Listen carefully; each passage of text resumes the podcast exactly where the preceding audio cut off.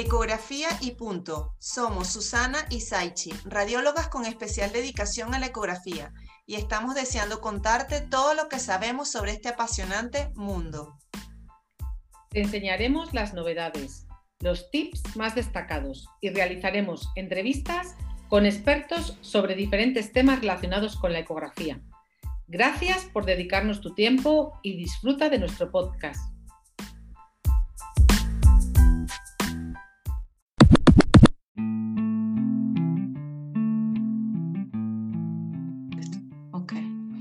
Hola, hola, hola, bienvenidos a este episodio de Ecografía y Punto. Hoy seguimos con los básicos de ultrasonido. Vamos a empezar a hablar de la vesícula biliar. Es una de las exploraciones más frecuentes de urgencia y no urgencia por dispepsia en nuestras consultas de ecografía abdominal.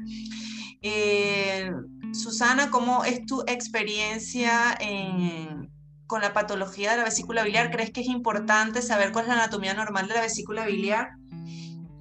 Hola a todos, ¿cómo estáis? Pues Saichi, por supuesto, la vesícula biliar es una de eh, los goles estándar en ecografía. Es eh, técnica de elección, es muy accesible y podemos valorar tanto la vesícula con sus partes como eh, las vías biliares. Nos da mucha información y vamos a poder diagnosticar un tanto por ciento importante de la patología.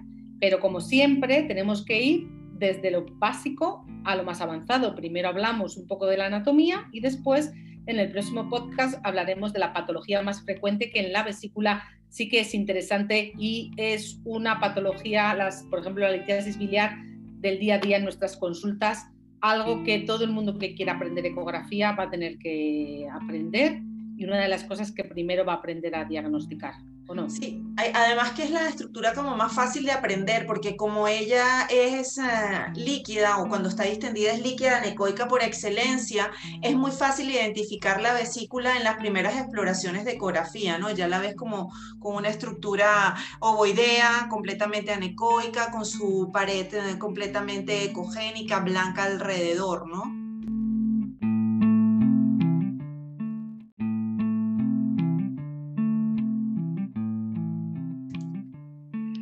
Claro, cuando haces los cursos de ecografía, la vesícula, como es muy accesible y tienes el hígado de ventana acústica, pues es como descifrar, como digo yo siempre eh, a la gente que es mayor, vamos, no mayor, sino de mediana edad, es como descifrar el Canal Plus. O sea, que de repente vemos y, claro, la vesícula es como, ¡hala, qué guay! O sea, de repente he visto, he visto algo. Y eh, un corte muy interesante para poder ver la vesícula es la longitudinal, la línea medio clavicular. Entonces tenemos un corte donde vemos la vesícula con el hígado que nos hace de ventana acústica y se ve, se ve fenomenal. Ahora, se ven sus tres partes, ¿no? Allí, donde la estás mencionando le puedes identificar sus tres partes, que son el cuerpo, el, el cuello y el fundus. Aunque el cuello a veces hay que hacer sus medio maniobras porque él como es muy acodado, a veces no lo ves en un solo plano justo, pero lo puedes seguir con, con la parte dinámica de la ecografía que es tan, tan bonita. Correcto, correcto. Y eso es muy importante. ¿Por qué? Porque yo siempre me acuerdo mucho cuando me enseñaban ecografía que decían, no se te olvide nunca mirar el cuello de la vesícula y el, llegar al cístico, porque siempre a veces ahí están enclavados los cálculos. Y si no la ves entera, no los cálculos muchas veces no les ves. Es súper importante ver la vesícula en toda su extensión. Y otra cosa que nos cuentas es el tema de las variantes, muy importante en la vesícula. Sí, porque en el fundus, en ese, en fundus hay una típica mm, este, variante anatómica que es la del gorro frigio, que es esa como esa, como esa duplicación, o sea, como, como si ella se dobla sobre sí misma, ella sobre encima y hace como una saculación y pareciera que fuera que fuera una vesícula tabicada y entonces es como también uno de los primeros errores que, que se cometen, ¿no? Piensan que es que hay un tabique dentro de la vesícula y ella es ella misma, que el fundus está como doblado, no sé cómo explicarlo solo sin, sin mostrar la imagen, pero... Bueno, yo creo que se la mostraremos en la publicidad de, los, de, de Instagram. De las redes. Exactamente. Pero em, otra cosa importante es que a veces hay tabiques.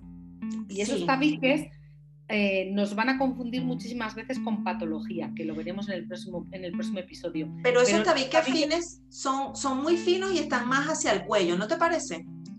Sí, normalmente sí, pero a veces nos llevan al huerto y muchas veces se dan de pólipos. Ah, y cuando le giras bien al paciente y le visualizas bien, eh, son, son tabiques, no son, no son pólipos. ¿No te has encontrado muchas veces eso?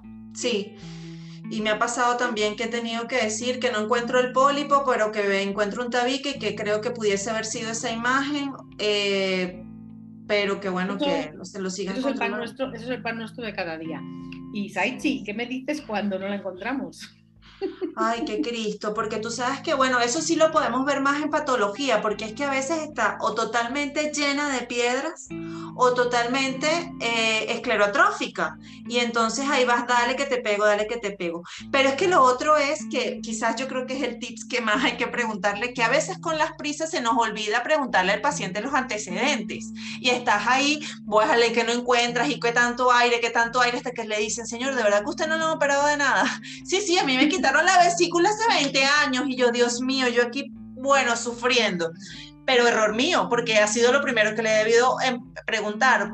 También a veces no te entienden mucho porque se ponen nerviosos, por más que seas una exploración y ellos están nerviosos al acostarse en la camilla, pero es básico y igual se nos pasa y pasamos.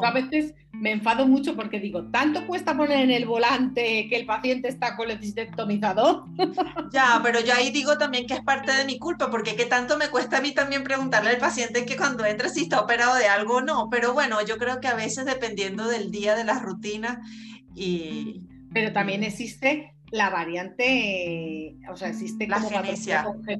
la genesia, o sea, no existe vesícula biliar y es compatible perfectamente con la vida. Quiero decir que es una variante normal. anatómica. Pero bueno, eso normalmente la pensamos más en la, en la ecografía pediátrica, ¿no? Es una de las cosas que más pensamos en cuando estamos haciendo el abdomen en, pediatría, ¿no? En buscar esa variante. Normalmente eh, te lo vas a encontrar más a lo mejor en, en, niños, pero bueno, igual que la genesia renal te la encuentras en gente de 40 años. Exacto. La genesia vesicular te la puedes encontrar. Yo la verdad es que he visto muy pocos, muy pocos casos muy poco frecuente. No, suelo medir la vesícula, pero sí me parece importante de cara a después entender cuál es la patología, recordar que la vesícula tiene un diámetro máximo en eh, transverso, es decir, cuando la estamos viendo en circunferencia, ese diámetro en circunferencial debe ser un máximo de 5 centímetros y normalmente no mide máximo de 10, 10 centímetros en longitudinal, ¿no?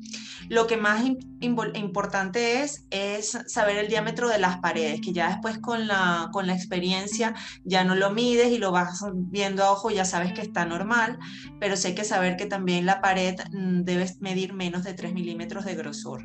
Y esa se debe medir también en un diámetro de eje corto, es decir, cuando ves la vesícula eh, en redonda, como un círculo, ¿no? Quizás esa es la medida más significativa de cara luego a valorar la patología, cuando tenemos una patología como la colecistitis, donde, como veremos, uno de los signos es que va a engrosarse la pared va a medir más de 3, entre 3, o sea, más de 4 milímetros para que sea patológica. Y, y, hablando de los conductos biliares, pues una estructura importante, o sea, podemos diferenciar entre vía biliar eh, intrahepática y vía biliar extrahepática y en la vía biliar extrahepática tenemos el colédoco, que también mide hasta 6 milímetros. Sí, yo también, tomo, yo también tomo 6 milímetros o un milímetro por década del paciente o 10 milímetros en caso de pacientes colecistectomizados. Eso te iba a decir, que como regla mnemotécnica, el colédoco aumenta de calibre con la edad. Entonces, tanto en pacientes que no tienen vesícula como en pacientes mayores, un calibre de entre 8 y 10 milímetros podría ser normal. Exactamente. Después la vía biliar intrahepática es bastante a ojo, yo tampoco la mido nunca, pero sí sé que mide menos de 2 milímetros, pero es muy fácil saber cuando está dilatada porque como ella es parte de la tríada biliar, tú ves ese signo del doble riel, que son dos tubos negros paralelos, y ahí ya te das cuenta que debe haber algún tipo de dilatación de vía biliar intrahepática. ¿okay? Eso, eso también es recordarlo bien, ¿no? que, que esa orientación de esos ductos este, van paralelos a la, la porta y la arteria hepática. ¿no?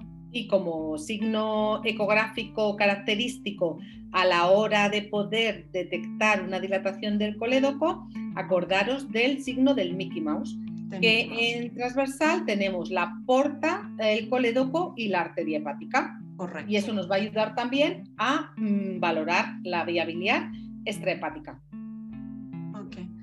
Bueno, yo creo que de manera de repaso de anatomía normal, lo que nos, que nos faltaría ver es eh, hacer un esquema, como a ti te gusta, así bien puntual, de cuál es la técnica para valorar la vesícula biliar, ¿no? Y allí hay un punto súper controversial que incluso ya, ya tendremos una entrevista con alguien que nos eche una mano porque es indispensable el ayuno. Y muchos pacientes dicen que son diabéticos, no quieren tener ayuno, que ellos no toleran el ayuno, que si se toman las medicinas o no se toman las medicinas con el ayuno. Y eso va a quedar para, la, para un próximo post de hablar de cómo manejar la preparación del paciente de ese ayuno, este, porque es indispensable el ayuno en la ecografía eh, biliar. Y yo creo que es muy importante, no solo el que va a hacer la ecografía, sino el que pide la ecografía, que sepa que le tiene que decir al paciente que tiene que ir en ayuno, porque después pasa un trámite administrativo y entonces el administrativo no le dice y entonces cuando llega tu consulta llega con un ayuno insuficiente. Hace unas semanas puse una, una encuesta en, eh, en, Instagram y ponía cuánto le pones tú de ayuno al, al, paciente y me pareció muy interesante porque, bueno, algunos ponían que no le ponían ayuno. Cuando revisé quiénes eran los que no pedían ayuno, eran pacientes que hacían, o sea, médicos que hacían ecografía pediátrica, o sea, eran pediatras o ecografistas pediatras. Evidentemente, tú no le puedes pedir a un lactante o a un niño que toma teta cada dos horas que tenga un ayuno. A lo mejor puedes hacerlo si toma, si sabes que come, bueno, le dejas de una merienda a otra y antes de la siguiente comida le haces el ayuno.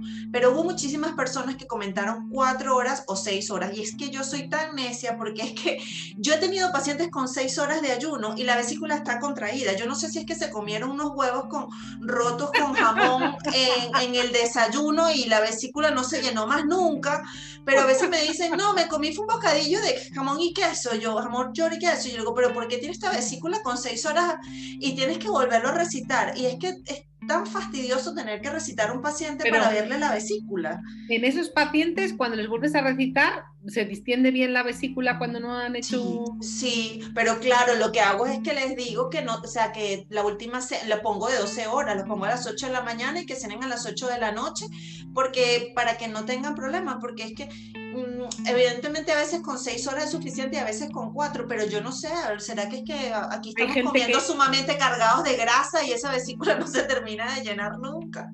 Hay gente que sin ayuno se le ve perfectamente, quiero decir que yo creo que aquí es donde es uno de, los casos en los que se detecta que la medicina no 2 más 2 no son 4. Quiero decir que cada paciente tiene su proceso.